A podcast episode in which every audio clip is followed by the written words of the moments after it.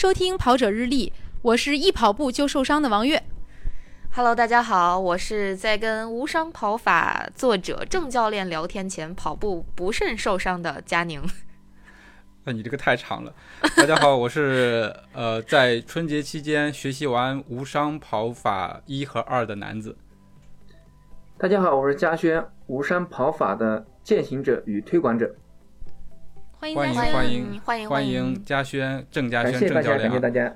Hello，大家好。我先来简短的给大家介绍一下郑教练啊。郑教练是呃某著名品牌手表跑步教练荣誉教官，今日头条健身专栏签约作者，二零一六年全国健身教练职业技能竞赛团队冠军，而且呃特别重要的一点是全马成绩二五二 Sub 三零零。大家欢迎郑教练。欢迎，欢迎欢迎啊！大家好刚才真的是差点笑场了。这个某某那个跑跑就是什么某某手跑步手表是吧？就是这个嗯嗯嗯听到的话可以来联系我们赞助一下。这个不重要，主要是这个呃，郑教练是一位特别嗯特别厉害的教练，而且是无伤跑法的作者。今天呃，请郑教练来，也想就是围绕这本书，应该是两本书，《无伤跑法一》和《二》，来给大家呃聊一聊，从专业教练的角度给我们说一说跑步。好啊，好啊，非常非常荣幸，非常荣幸。《无伤跑法》这本书的书名呢，就应该特别被跑者关注，因为跑步的人其实很少有人说我跑了很长时间的步，但是没有受伤，几乎所有的跑者都有伤病，是不是？呃，可以这么说吧，十个里面有九个曾经或者说正在遇到伤痛的困扰。我怎么觉得十个里边可能十个都受过伤，只是可能刚才郑教练有一个不好意思说一，个不好意思说，对对对，或者不说，讳疾忌医很有可能呀。或者那个人跑的时间还短，他他还没有感受到伤痛。哎，对，所以说到这个的话，我就想请郑教练说一说，就是一开始我们为什么要把这本书这一系列书取名为《无伤跑法》呢？呃，那这个就跟我们公司早期的时候创立是有关系，因为我的老板他当时呢是是商科毕业的，但是呢嗯嗯因因为喜欢跑步，但身边的很多朋友呢都都都遇到伤痛的困扰，当时他就想，就是国内有没有一个呃训练的体系可以帮助人去预防跑步的伤痛。后来呢找找了半天，就是翻阅了很多书呃那个书店啊，或者在网上查了很多资料，发现国内其实并没有这样的一个成熟的体系。那基于这样的一个嗯、呃初衷呢，我们希望能够帮助我们身边的人去无伤的跑起来，同时呢，基于这样的一个嗯理念，能够帮更多的人无伤的跑起来。那嗯有了这样的一个出发点，后来呢，我们不断的去构建这个无伤跑法的训练体系，然后逐步的把它提炼出来，有了今天呃我们现在能够看到的这两本书。嗯嗯嗯。我我想说的是，那个郑教练说的老板，我应该也认识，就是顾总，对吧？对对对对，最早的时候，我跟他认识应该是差不多五六年前，就是当时哇他对创办这个会跑的时候，我们之间还聊过。呃，就是他当他当时会给我看一些会跑他发的一些呃文章或者什么的，因为当时给我的感觉啊，就我就觉得是呃会跑发的文章太太高深了，感觉就像就像是这个 体育大学里面他们的上课的讲义 PPT 直接就贴到了公众号里头。呃，但是慢慢慢慢的，我就会发现这个风格慢慢的有点转转变。首先专业性还是有的，但是说越来越贴近跑者。然后我也是通过这个号也是学到了不少的身边的这个朋友也是的。然后呃，我在看这本书的时候也发现了，其实里面还是有很多就是平时公众号里面会有的一些知识的。对整个过来的话，感觉这个咱们会跑做的这个事情，就感觉是从一开始高高在上，就是比较难懂的那种啊、知识，到转化成这本书，然后让大让大众跑者可以看得懂，也能用得起来。对，因为我们刚开始做跑步的时候，其实也是一个学习的过程嘛。然后嗯随着我们对于自身对于跑步的理解，加上我们对于用户的理解，那么去做这个训练体系的时候，或者说再去将专业的文章、专业的内容把它表达出来的时候呢，比早些年的时候呢要也也跟着跑者一起去进步嘛。嗯所以呢，嗯现在的方式呢会更加的呃贴近于用户，能够让大家能够看得懂吧。对，所以之前真的是直接贴 PPT 嘛。南哥提了好多往事啊，那我现在其实特别想替广大跑者问一下，嗯，就真的会有无伤的跑法吗？骗人的吧？就跑步怎么能不受伤呢？嗯，好，那那我就回答月月这个问题啊。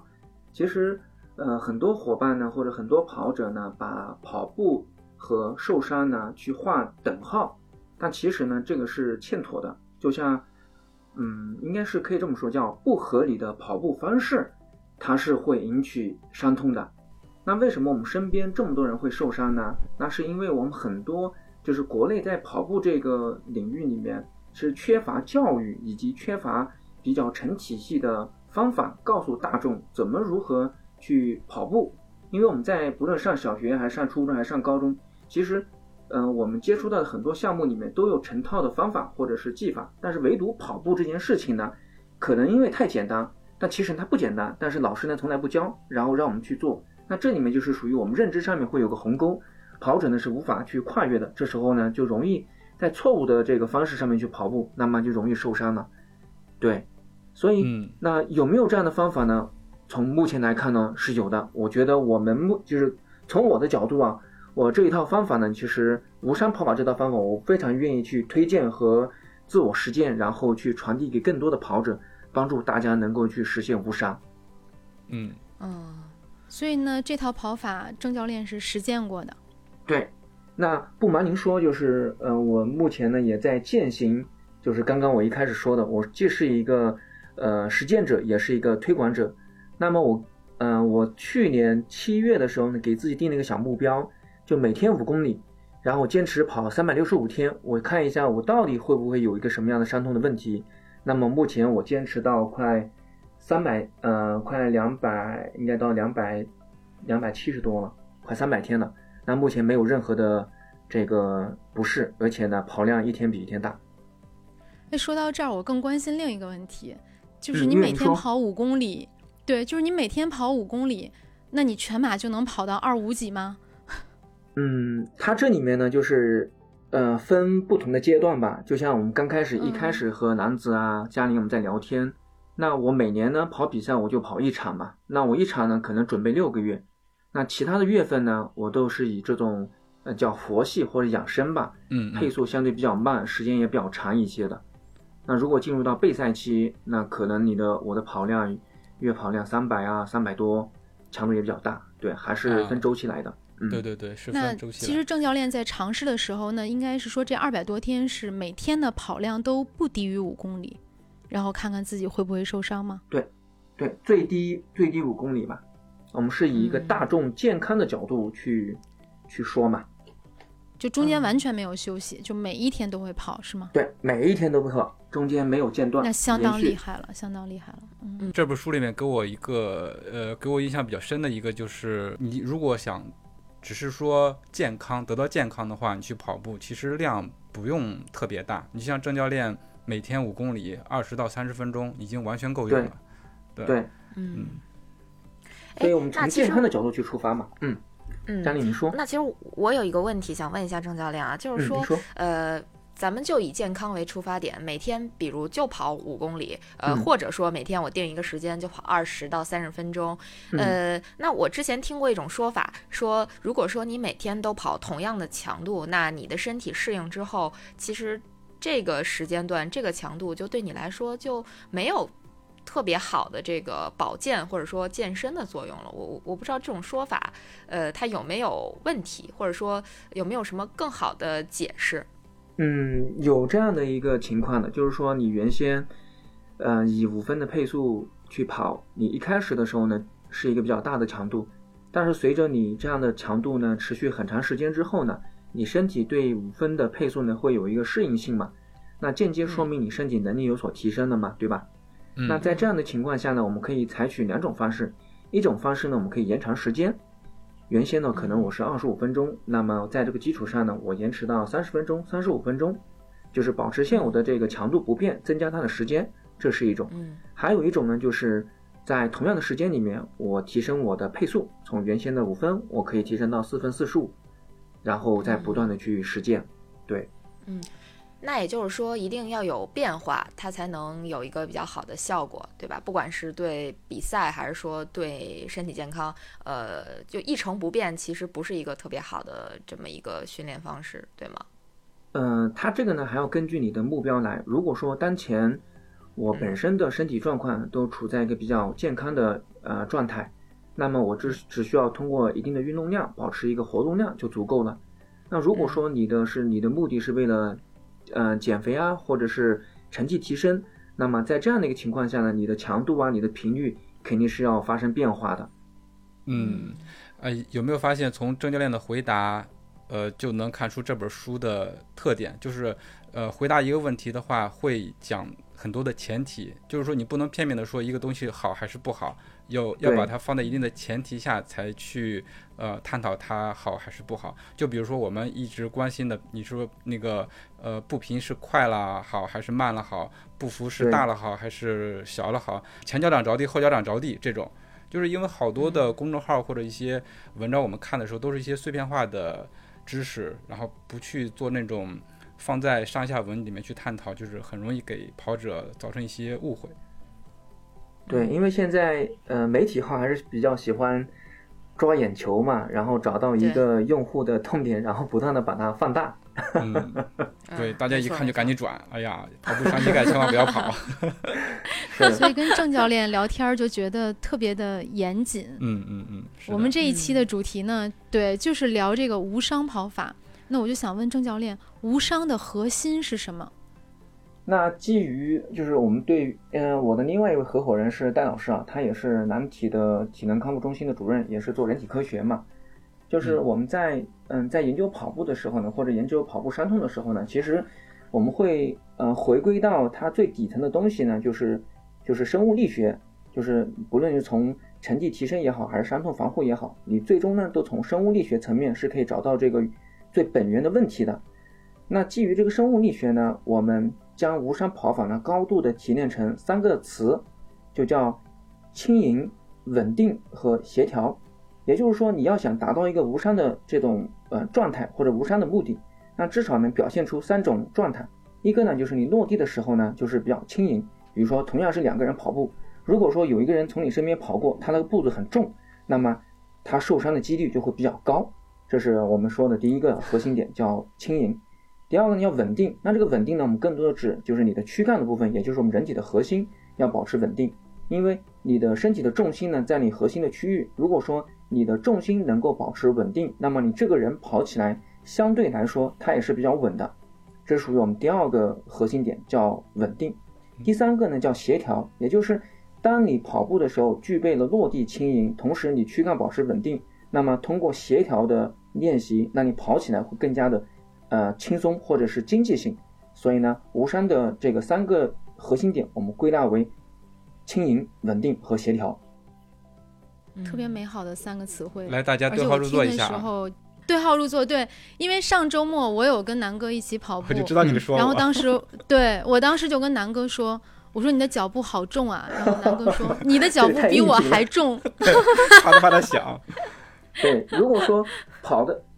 就是如果说你跑的时候你步子重，那么我们刚刚提到的，就是你在地球上面跑步，你落地一步，你会受到你给地面两到三倍的体重。那么地面相应的也会给到你两到三倍的反作用力嘛，对吧？嗯嗯。所以那如果说你落地的时候比较轻盈，那说明什么呢？就是你身体能够将地面给你的这个作用力呢，能够很好的缓冲掉。那你缓冲的越越好，那相应的你受伤的几率就越越低嘛。嗯。所以说为什么受伤的总是脚步重的这个事儿，其实我对南哥也是受伤专业户，但脚步重这件事儿我 其实是有感受的，就是你在跑步的时候。就是为什么会脚步重？因为我我可能犯懒，或者我不想使那么大劲，就是我我不是很卖力的跑的时候，脚步就会重，对不对？嗯嗯。就是其实如果我要想跑得轻，比如我现在在拍一段短视频，我也可以那种就是哒哒哒哒哒跑得很轻盈。嗯。但是可能有的时候我跑一个很长的距离，我就犯懒，我就算了，拖着腿跑吧，哒哒哒。但其实这个对身体的伤害是更大的，是吗？对。那这时候就是如果说从健康，或者说你想在跑步这项运动上面持续的更久，那在当下呢，做一些投资，无论你是刻意的练习，还是针对性的去强化，那我觉得这件事情呢都是非常有意义的。嗯，嗯，再说这个第二个啊，说稳定，稳定，这个这我还得说南哥呀，是就是南哥跑步乱晃这个事情，每次都说我。哎，真的，南哥，我现在真的知道你为什么受伤了，就是嗯你看南哥跑完步是肩膀也疼，跟腱也疼，有的时候还腰背疼，是不是？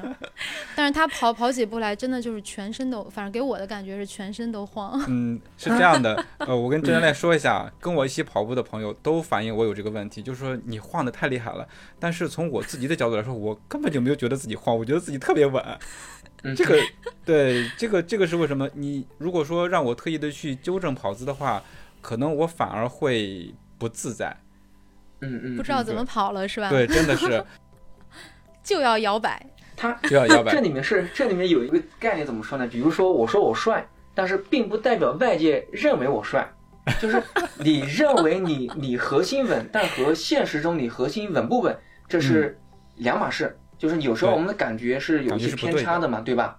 这是属于呃一个客观的现象啊。那另外一个呢，就是呃，就像南子刚刚说的，你如果说愿意花一些时间，把你的核心能够把它提炼一下，或者是训练一下，就相当于我们平时有开车，你如果说你的底盘它四个这个底盘就是中轴它正的话，那相应的你的四个轱辘连在这个大轴上面，它的校正或者是它的对称性就更好。那你想在这样的一个情况下，你的四轮都校正过了，那么你通过这个轮轴去传递的时候，你的力的，就是你的开起来的这种经济性，或者说呃轮毂的这种损耗肯定是低的，对不对？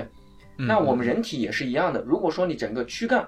就是我们中轴的这个位置呢，它越正，然后核心的区域呢越稳，那相应的就是你连在我们躯干的上面的两个肩，包括我们连在下面的骨盆的是嗯、呃髋关节，那这时候就是你躯干越稳越协调，那么你上下肢的这种协调的配合，它的效率越高。那相应的，你的力从落地的瞬间向下传传导的时候，那么它传递的越顺畅。一方面它能够预防伤痛，另外一方面你力传的越顺畅，动作做出的越协调，那相应的你跑步的时候越经济嘛。嗯嗯，嗯，是也是一个整体那。所以跑步乱晃，是不是就是说明核核心不稳不够强大，是这样吗？可以这么说吧，就是你整个人跑起来是散的，嗯第三个关键词是什么？协调。协调啊，协调还好啊，很少有。但是我们也经常看到很多跑得很快的人不协调，但是我们仨都还好，还都挺协调的，跑起来。从外观来看呢，是你，这个人看起来就是就是比较舒展，然后动作比较协调，这从外观来看。那如果说想要去深究的话，其实是能够发现一些问题的。比如说某知名跑表，它有一些数据能够判断出你的 你的这个你的你的那个跑步的时候，你的左右脚的这个对称性。如果说你一侧这个对称性对称性就是就是比较差，那相应的就是我们人体它会有个纠错纠错机制。如果说这个对称性超出了你人体能够纠错的这个阈值里面，就是放大的太大，你纠纠正不了了。那这时候呢，就是你某一侧就会暴露在一个比较大的这个冲击力下面。那时间久了之后呢，就容易受伤了。嗯，就是个代偿，是一个代哎，偿。对，非常非常专业，非常。专业。对这个词用的非常棒。对，代偿就相当于我们四个人，的感觉。对，打打比方我们四个人去挑水，那这个嗯呃，我和嘉玲在两端，然后男子呢是在中间，对吧？那我们在两端的偷偷的，那男子一个人干嘛去了？我干嘛去了？咱们四个人去挑水。你在指挥？你在你在旁边吆喝呀，啊加油对！吧？那我就是那没什么用的吧，对吧？对，那指挥嘛？那我们如果说我们三个人，就是我一个男子一个嘉玲，我们三个人同时使力使力的时候，我们三个人都省力。但如果说我们两端，我和嘉玲两个人偷偷打，那男子一个人在中间不停的发力，不停的这个不停的这个挑啊，那时间久了之后，他也他也犯嘀咕嘛。其实身体也是一样的。所以就是说，力量训练对于跑步来讲是比较重要的，或者说核心力量训练对于跑步还是比较重要的，或者说很重要。让你稳定。对，其实其实提到的三个核心都是通都是可以通过一些锻炼去提高的，就包括呃落地的轻盈以及核心的稳定。对嗯，这也是协调性，嗯对这也是我们基于这三个原点，然后衍衍射开做了我们无伤跑法的体系。我们会有一个三个阶段，每个阶段里面，比如第一个阶段，我们会告诉大家有哪些跑步的技术，这这里面的技术呢，都是一些操作的正确的操作方法，告诉你怎么构建身体的能力，然后掌握呃轻盈的能力。其次，我们核心应该如何去构建，最后我们的技术应该如何去呃训练，然后达到一个协调。我们在这我们无伤跑法的训练体系里面是有这样的一个逻辑框架在里面。嗯，哎，那在郑教练看来，就像普通跑者在没有呃接受过专业训练的这种情况下，呃，有哪些误区是您见的比较多的？就是能给我们揭个密吗？因为您见过的这种学员也好呀，或者说呃一般跑者也好，肯定比我们见过的要多嘛。那您觉得就是大家对于跑步的认识，就是有有哪些方面是您觉得呃误区最大的？常见误区。嗯，就是嗯跑者都信奉认为这事儿是对的，但其实是错的。OK，比如说，嗯，空腹跑步利于减脂，那这个呢、啊是我听过，这我实践过。直接低血糖了是吧？这个这个呢是我遇到过比较比较多的。那这一类呢偏向于刚开始跑步的人会比较多，就认为空腹跑步呢有利于减脂，这是一个误区啊。那嗯还有一类误区呢，就是呃迷信，迷信就是这个脚后跟和前脚掌，也是啊属于刚开始哦跑步的时候呢，他们比较迷信这个。对就是认为跑姿对对，嗯认为这个我不受伤，是不是应该要去掌握前脚掌跑法前？脚但对嗯他回头他去琢磨了半天，前脚掌完了之后，原原先没事儿，去琢磨了一下，把自己给跑坏了。是的，啊这个呢也这个我有是属于发言权。嗯 我我曾经我曾经执迷于这个前脚掌着地，我就曾经踮着脚跑了十五公里，然后结果那个腿疼了一个星期，是不是特别像演动画片儿，踮着脚跑，然后还再哎配个音乐？真的是这个踮脚跑，嗯，我是见到过。我虽然没见过南哥踮脚跑十五公里，但是我有一次在工人体育场这边跑步，我就看到一个我前面的一个大哥，他全程都是属于那种真的是踮脚跑，不是前脚掌着地。呃，我跟了他几圈之后，哎呀，我觉得好累啊。他跑的还挺快，因为我觉得是不是他那种前脚掌着地的方式对他还是有一点儿助力作用的，就感觉他他确实速度还行，行估计就基本上四四分多五分就这个速度在徘徊，我跟几圈真跟不住，然后我就就自己跑自己的。等我后续再就是再追上他的时候，已经是跑出体育场了。然后我看他好像蛮累的样子，就是而且感觉他也很难受，一直在那儿就拉来拉去的，就哎呀，我我看着也很难受。所以这个真的是跟人的就是跑者的水平有关系的，不是说你踮着就是前脚掌着地你才能跑得快，而是因为你跑得快了才会用到前脚掌着地这样一个技术。是是，嗯，刚开始跑步它是起于模仿嘛，那所以这里面是有一个本末倒置的这个因素在里面，所以这是我遇到的第二个关于就是呃误区吧。然后第三个呢，排酸，我想说的是排酸。啊，排酸这个就是在在我们现在的文章里面其实都说过了嘛，就是身体的乳酸呢，在我们一般运动完了之后，两到三个小时基本上就就已经是代谢完了。那为什么第二天它会有出现酸痛呢？更多的叫就延迟性肌肉酸痛，它就是属于我们做力量训练也好，或者说肌肉长时长时间的运动完了之后，它会疲劳，疲劳之后呢，它会细微的损伤，然后在呃未来二十四到四十八小时之后呢，会有个酸痛的出生，呃发那个出现吧，所以这个叫呃延迟性肌肉酸痛。那么慢跑呢，它是有助于缓解或者是促进就身体的恢复。那身体恢复越快，那这样的疲劳感消失呢也是有帮助的。所以呢，就是嗯排酸的这样说法，它其实是有有有有欠欠妥的。但是通过慢跑，它是有利于恢复的。对从这个效果来看，感觉是把酸排出去了。嗯，它排的不是乳酸，更多的是促进身体，嗯对，它更多的是促进身体恢复，而不是排酸。所以它这个这个排酸要打上双引号，嗯，和排乳酸是不能够划等号的。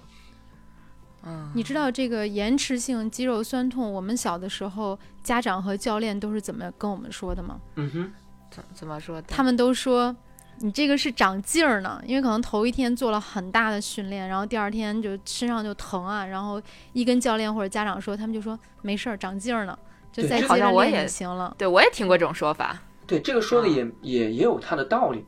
就是哦，你人体的能，就是训练完之后，其实身体发生变化或身体能力发生提升的，其实在恢复的过程中。嗯，对，所以所以老就是嗯这个话说的还是有一定的道理。嗯，所以当时老师也没有忽悠你。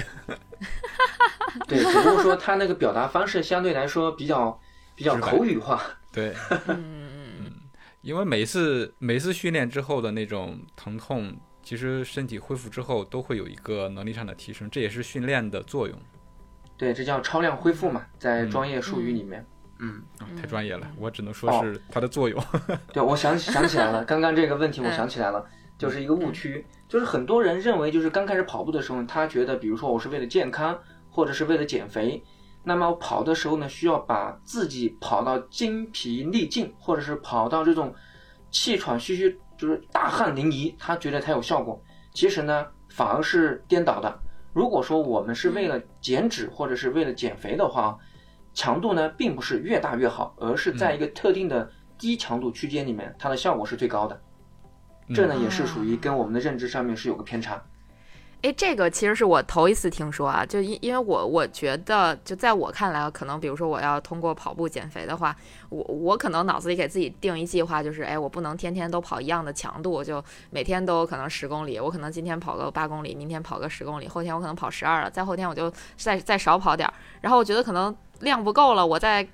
玩个大的，加加可能比如说加一加跑个二十啊，是二二三十啊这种，呃，我我觉得这样好像减肥的效果会好一些，呃，不过好像事实上并并没啥效果，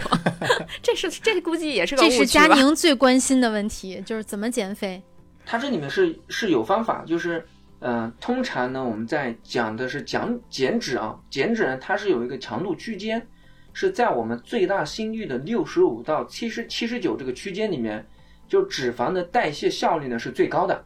你过低达不到这个启动脂肪的这个效率，你太高，那么它动用的是我们身体里面的糖原，所以呢过低过高都不好。那只有在这个特定区间里面，它脂肪的供能的效率是最高的。所以呢，呃，你如果说想减脂的话，那在这个区间里面是六十五到七十九最大心率，你去跑效率是最高的。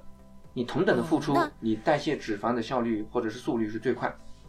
哦，那这个最大心率是怎么测呢？还是说它会呃有一个固定的这个计算方式？嗯，对于嗯刚开始跑步的，我们可以用二百二减去年龄，虽然它有些误差，但对于刚开始跑步的人来说呢，是是可以去可以去借鉴的。那如果说你运动了一段时间，已经有规律了，身体的能力有所提升，那这时候呢，我们可以找到一个专业的教练或专业的机构，去医院三甲医院，我们可以去测一下你的最大心率，然后就是通过实测找到你当下真实身体所表现出来的最大心率。然后以这个最大心率的这个值再乘以刚刚讲这个区间，那么相应的它的精确度会更高一些。呃，说到心率这个问题，就我我其实有一个特别特别特别特别大的问号啊，就是 呃，因因为大家都可能拥有不止一块儿的这个跑步手表也好，运动手表也好啊，就这种智能设备，嗯、测出来的这个心率有的时候就特别感觉匪夷所思。比如说我平时可能跑个五三几的配速，心率可能平均心率大概一百五左右，呃，但是。可能可能就隔了大概三五天，我又去跑了个六分配速，我的心率平均心率能到一百六，所以就是其实我我我内心很纠结，我到底该不该信手表测出来的这个心率，我还是更应该相信自己这个体感呢？嗯，如果说让我来推荐啊，就是这两个呢都得去结合，体感呢也要去听，然后客观的这个穿戴设备呢也可以去借鉴。那刚刚嘉玲提到的，就是在使用的时候呢，它会有一些心率漂移或者心率的这个偏差，这都属于正常的这个现象。就是不论你是顶尖的设备还是普通的心心率手环，它都有它都有偏差，很正常的。那只不过说你要在放在一个比较长的维度里面去看整体。其次呢，要看一下就是你平时所带的这个设备，你采用的是光电还是说采用的是心率带？那如果说你采用的是心率带的这个方式呢，通常它有些误差，但误差的值呢会比较小。那如果说你戴的是一个关电的，不论是手环还是手表，那么你可能下雨，或者说你的干燥天，或者说你跑一场越野前和跑一场越野后，你皮肤原先是白的，现在是黑的，那么都有可能会影响到你这个关电这个设备，呃，测量你的心率都会带来一些偏差，所以就是这个误差呢是有一些的。嗯，明白。因为现在我觉得大部分人还是会用光电用的多一些。这个这个误差的范围是怎么说呢？是可以去呃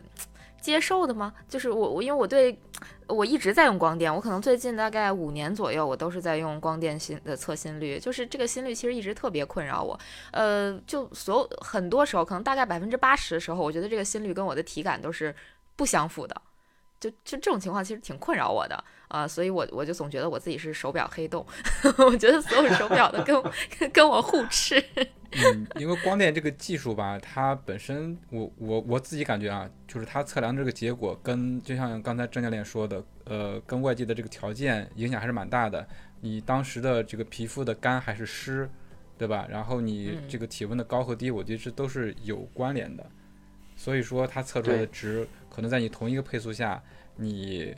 这个测出来值不一样。其实反而我觉得我是会更关注于我自己的这个感觉，因为心率，呃，就是通过看这看就是《无伤跑法》这本书，我也知道，就是心率的话跟你跟你人的状态就是特别相关联的。就是你状态不好，是可能就是你的心率会往上走，是，然后就导致你这个同样的配速你会比较累。啊，所以我也是通过这本书，然后更加的关心就自己的心率，而且还有很多的训练方法也是依据心率来做的计划。是，嗯，就是心率，它设备毕竟是为人服务的嘛。那么有时候呢，就是你看一下呃自身的状态，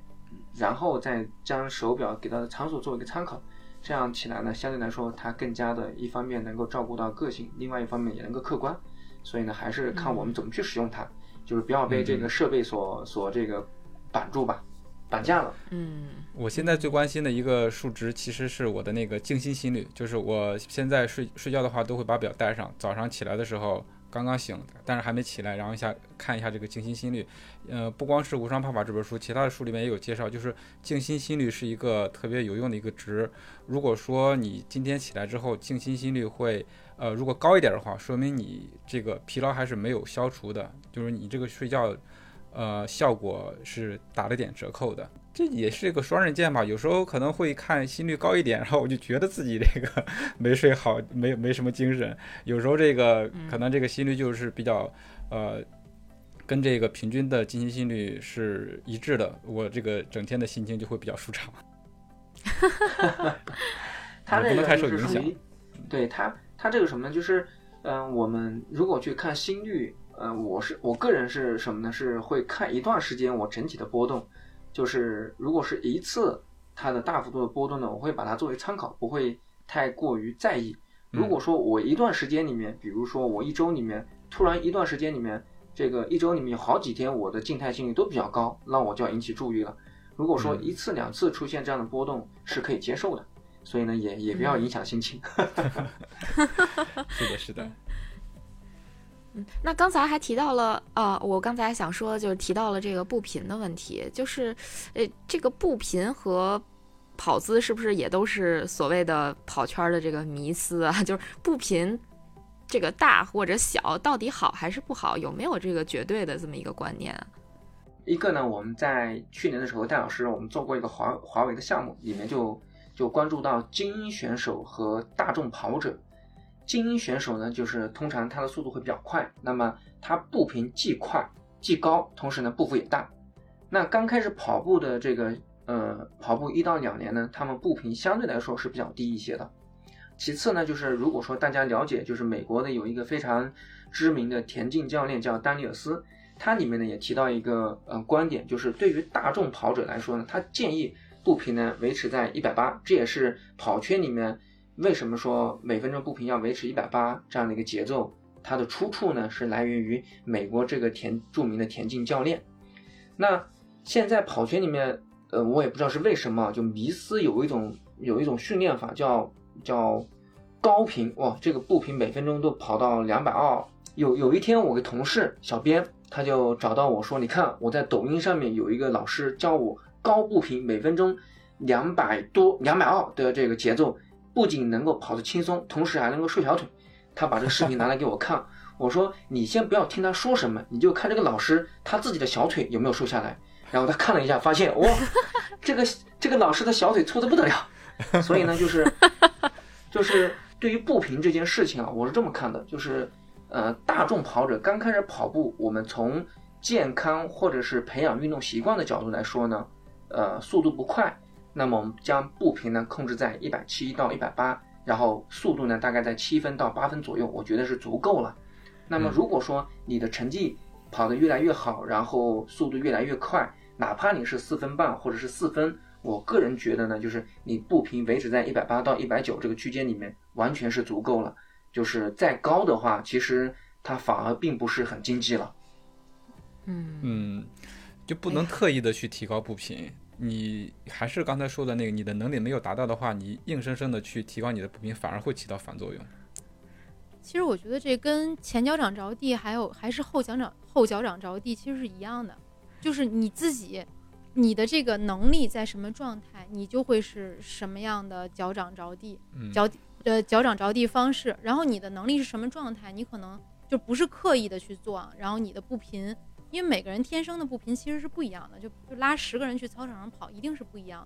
它这里面月月，它这里面还有一些，嗯，跟那个前脚掌和脚后跟呢还有一些区别。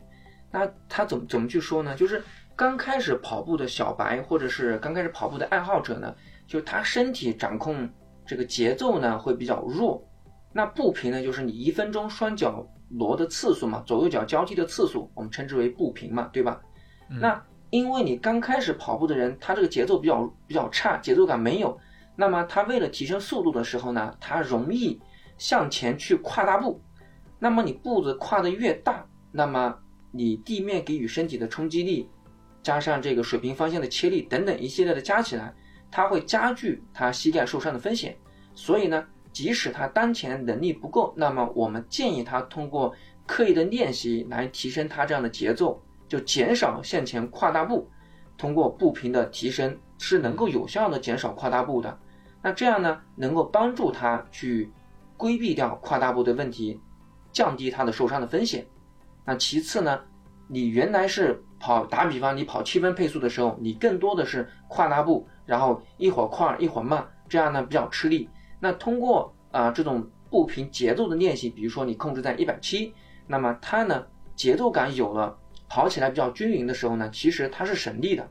所以呢，对于呃，对于节奏这个呢，我还是我们是比较建议跑者呢还是要去掌握的，只不过说要训练？对要训练的，要训练的，因为每个人节奏呢并不是呃并不是相同的，有些人好一些，有些人弱一些，但这项技能呢，对于每一个跑者来说都需要去掌握的。郑教练刚才叫我月月的时候，我觉得真的是一个好温柔的教练。没有没有没有，所以就是说到步频呢，呃，因为我接触的跑者比较多啊，对于这个方面呢，也是写了很多的文章。呃，在七分七分以外的，比如说你七分、七分半、八分，你维持在一百七足够了。你再跑得快，其实对于七分以外的跑者来说呢，反而是负担了。你再跑一个什么一百九、什么两百，你就想一下，在那么慢的速度下，你两腿刀的那么快，你刀的越快，你这个肌肉做工，肌肉做工不是越多嘛？你肌肉做工越多，你的能耗越高。就是在一个低配速下，你心率都飙得很高了，你怎么能够培养你的锻炼习惯？跑起来很吃力的。而且看起来也不协调不。经济呗，就这个对是的方式其实也是不经济的。是的，嗯，一直在那扒拉地。对呀、其实我太累了觉得，如果要是按郑教练的这个无伤跑法来跑，不管是我们刚才说的这三个关键词，还是我们刚才聊到的要避免这些误区，其实如果我们能够避掉这些坑的话，然后又做到那三个关键词，其实你就能够跑得快，而且跑得久。嗯，对呀、而且是还能够无伤。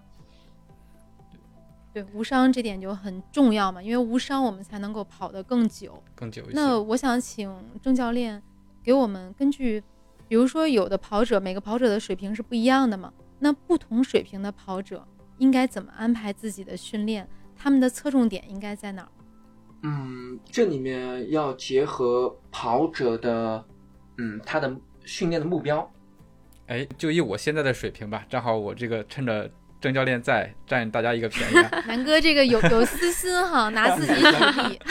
嗯夹带私货呀。对，像郑练请来。吧，嗯因为我我现在那个嗯 PB 是呃刚刚进了三三零，还想再提高一点，比如说嗯进到三幺五，呃我我处在这么一个水平，那么我是怎么去安排自己的训练会好一些呢？OK，其实这个话题是非常的大哦，啊，非常的大。是吧？那如果说把这个拉到我们无伤跑法的训练体系里面来，我们是分为三级。嗯，第一级呢，我们称之为叫跑步技术，它主要是构建我们身体的基本的能力。这个能力里面分为三个方面，一个呢是我们最底最最基础的灵活和稳定，就是你身体的关节每一个关节，比如说你的踝关节、髋关节，你的灵活度有没有？如果说你当当下你是跑到三三零，那三三零呢是你的一种能力，就是你你的一种成绩的表现是达到嗯三三零，但是达到这三三零，你底层你的身体的很多关节的灵活度是不够的。嗯那我们建议呢是需要去改善的。那这里面是有很多方法。好，如果说你灵活度有了，那相应的我们需要去提升你核心的控制能力，就是我们之前说的你的核心的稳定性有没有。如果是核心稳定性有了，OK，那我们下面进入到力量的强化。但这里的力量强化呢，和健身房的力量强化呢是完全不一样的。它主要是构建你一些基基础的什么弓步的蹲啊、单腿的蹲啊，来呃训练一些跟跑步相关的一些动作技能。嗯，那如果说这第一步你掌握住了，那我们进入到第二阶，也就是我们第二层。那第二层呢，会从心智层面，就是我会问你，哎，男子，你为什么要跑突破三零零？你突破三零零背后的动机是什么？如果那这个是属于我们要去去问你的，因为啊南哥说你的动机是什么？说，挑战自己啊，对，就是如果说你动机没有，或者是你没有目标，那么你在跑步的过程中会问：哎呀，我今天有个什么间歇跑，我坚持不下来；明天我跑个长距离是扛不下来，会掉速，我怎么去克服？其实一方面是能力，另外一方面就是你的内心的这个驱动力你没有找到。那第二层除了心智层面，还有营养层面，然后还有跑姿的层面，这属于我们第二层。第三层我们才达到你要想要提升三零零，你应该采取什么样的周期的训练计划。嗯嗯，对，它是分三阶的。如果说我一上来跟你说，男子来，我给你出一个周期训练计划，你跑吧，是可以跑。那跑了之后，你过两天这也疼了，那也疼了，那就那就那个了。嗯，是是，我跟你说，南哥是这样的，南哥就是想跑得快，然后就天天练，练完之后就各种受伤，然后去看书，去找人问，就是怎么办，我我怎么解决这些伤痛？可能他歇一歇又不疼了，然后又开始玩命练。嗯，对，所以经过郑教练的这个指点嘛，就是我，因为我现在看了这本书之后，我也有意识的去给自己，呃，通过书上的一些，呃，一些动作也好，就针对自己的薄弱环节，给自己安排一些有针对性的训练。但是当然还不如郑教练介绍的这么系统。这也是属于我们现在叫任重道远，因为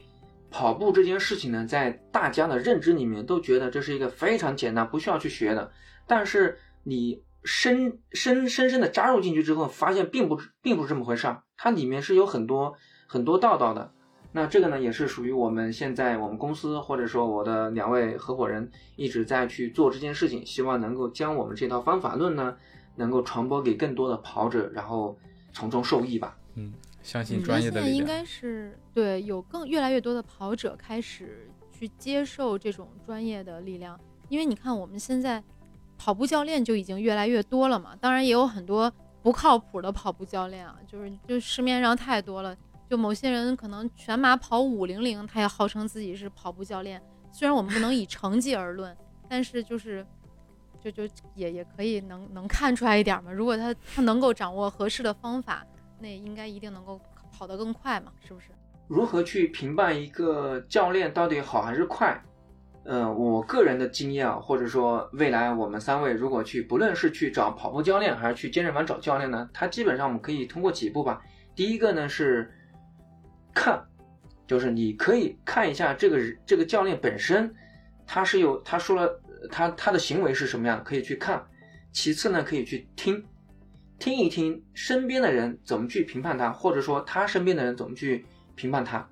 就是第一步是看，第二步是听，第三步呢是体验。那如果说你真要去教练找教练的话，你可以去跟他去约一次，跟他面对面的去交流、去体验，然后通过三个维度看、听、体验，跟他交流，那么基本上你能够对他有一个比较整体的了解了。嗯，对，看的话，比如说那个，就像刚才郑教练说，那抖音上那个教练腿都粗成那样了，然后还跟别人讲他的这种跑法可以瘦小腿。那我起码，比如说我要想练成一个特顺溜的人，那我选那教练肯定他起码也得挺顺溜的吧，是吧？对，是。然后这个这教练其实他嗯这个角色呢比较特殊，他不仅仅是说你跑得好，你跑得好和你教得好其实是完全两码事。嗯我身边有太多这样的人，就是他跑得非常的好，然后呢自己也特别会练，但是呢他如何能够把他跑得好、练得好，把它转化出来，教会别人练得好，这个是一个中间是有一个哎非常、非常这个非常非常有一个怎么说呢？就是这个过程非常的痛苦，也不好跨越的。对对对，这个其实是我一直以来的一个认知吧，就是你一个东西你做到了，然后你会了，呃，然后把它去传授给别人，这才是代表你能指导别人做到。这个地方可以 Q 一下我们的另外一个朋友啊李教练，就是其实李教练，呃，怎么说，他也是我能看得看得出来他是会跑粉，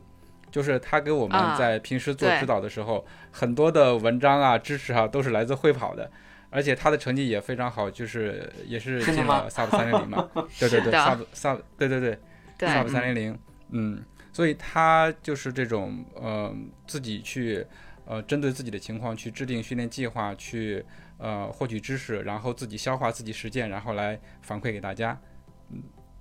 嗯，嗯，我觉得下次，人毕竟是少数。对，我觉得下下次可以可以，嗯，嗯，对，可以请李教练和郑教练一起来跟我们聊一聊。来个对话，可以的，可以的。嗯，还蛮好玩的。嗯，那所以，比如说我要成为一个合格的跑步教练，我有哪些必修课呢？哦，这个这就是一个系统工程啊啊！这个比较，这个怎么说？太大，太大这个不。能说，这个是我们公司的秘密。要是想找靠谱的跑步教练，就来找我们。呃，因为就是因为教练啊，他在平时执教的过程中，他他遇到的这个问题呢特别的多。那有些呢是为了成绩提升的，在成绩提升的时候呢，它是有涉及到伤痛层面的，还涉及到营养层面的等等，它其实是一个比较综合的。那如果说再把它具象到呃具象到具体要学什么，首先比如说你具备一些解剖的基础吧，生理的基础吧，对吧？还有大量的这个实践的，对呀、比如说，比如说男子他这边说了，哎呀，我跑完膝盖这里不痛了，那膝盖哪里呀？膝盖内侧、膝盖外侧，还膝盖前侧啊、膝盖后侧，对吧？你得你得把它说出来吧，然后你得有你得有一些呃执教的经验吧，同时你自身还有一些训练的经历，那这些加在一起，你才具备一个称之为教练吧。我说的叫教练吧，对，嗯，其实刚才郑教练提到解剖这一点，还真的是很重要。就是彭于晏的私人教练啊，他自己家里头就是世家都是学医的，他自己也是对这个医学非常了解，所以他在针对他做体，不管是体能训练还是跑步上，他就是这种，就是医学，它应用在跑步上，这一定是一个基础。对，对，所以我嗯其实一开始有这个问题，也是自己突然有这个想法，因为看了呃这些书，呃，尤其是这个无伤跑法，就觉得自己知识呃累积了一些，然后我突然有一个想法，就是自己能不能成为一名教练，所以我有这么一个问题。然后听郑教练这么一说，其实，嗯，它是一个完整的知识体系，确实得需要花时间去钻研、去琢磨，所以我决定还是。呃，不要去做这个事情，专业的事情还是交给专业的人去做。嗯，选择自己合适的跑步教练。对，就是你成为教练容易，但成为一名好教练它是很难的。嗯，有道理。对，有道理，有道理。嗯那今天这个关于无伤跑法的分享，我们就分享到这儿。因为如果要聊的话，可能还是要跟郑教练聊很久的。那到现在进入到我们今天的推荐环节，看看郑教练给我们带来什么样的推荐。OK，那在这个推荐之前啊，就是我先 Q 一下男子，因为他嗯之前给我留了一个作业或者留了一个问题嘛，就提到一和二有什么样的区别？那嗯嗯呃，在回答这个一和二之前呢，我讲个故事，大家都看过金庸先生的武侠小说或者武侠武侠电视剧，对不对？在《射雕英雄传》里面，其实嗯有一本武功秘籍叫《九阴真经》，它是分嗯上卷和下卷的。那嗯上卷呢，更多的讲一些心法口诀；那下卷呢，更多的讲一些讲一些技术动作或是呃动作招式，这是属于九阴真经啊。那如果说把无伤跑法一和二去对比的话呢，一呢，其实男子看过啊，它里面讲的嗯更多的是一些跑步的认知、跑步的常识、跑步的一些基础的对基础知识，对。然后你掌握了这些心法口诀之后呢，那二里面呢，更多的是一些技术动作、技法，教你怎么去做，什么是正确的，什么是错误的，这个动作怎么练。我们在二里面呢是有个整体的呈现的，所以一和二呢，如果说去对比，一呢就是一个心法口诀，二呢就是一些技法层面的。嗯嗯对，这是属于一和二，这是一个插曲啊。那最后呢，如果说让我来推荐，啊、我推荐一部电影和一本书。一部电影呢叫《疾走斗士》，是讲当年呃耐克创始人之一叫呃比尔鲍尔曼和普雷方丹的故事。这是一本，这是这是一部电影叫《疾走斗士》。那推荐一本书呢是《写狗啊，写狗啊也也是跟耐克是有关的。对嗯嗯，对嗯就这应该是我觉得国内版本是毛大庆翻译的。对，就是。如果说跑了、跑了一段时间，对跑步上面有一些体验的话，其实，呃，看这本书和看这个电影，其实有时候呢也能够体验一些这个内在的内在的能量吧。嗯嗯嗯嗯，啊，你看郑教练都没有推荐自己的书啊，咱们在这儿郑重推荐一下《无伤跑法》一和二，推出了一个合集是吧？我看合集当时我在京东下单的时候都已经缺货了，所以我就先买了一，一把一差不多看完的时候，二也到了，就是这么顺着看了。然后我们今天聊的一些呃问题、一些误区，包括一些训练方法，在书里面都有，所以对，在书里面都有。对我我我自己感觉是呃看完之后受益匪浅，所以也推荐给大家。感谢感谢感谢主持人。这是我们第一次录节目，然后一下做了三个推荐。相当高效，相当高效。对，嗯好，那我们今天的节目就到这里了，感谢大家的收听。如果你觉得有料有趣，赶快订阅我们的节目，同时推荐搜索关注“跑者日历”微信公众号、服务号以及小程序，更多精彩内容等你发现。谢谢郑教练，谢谢谢谢谢谢谢郑教练谢谢大家，谢谢大家，谢谢大家，下期见。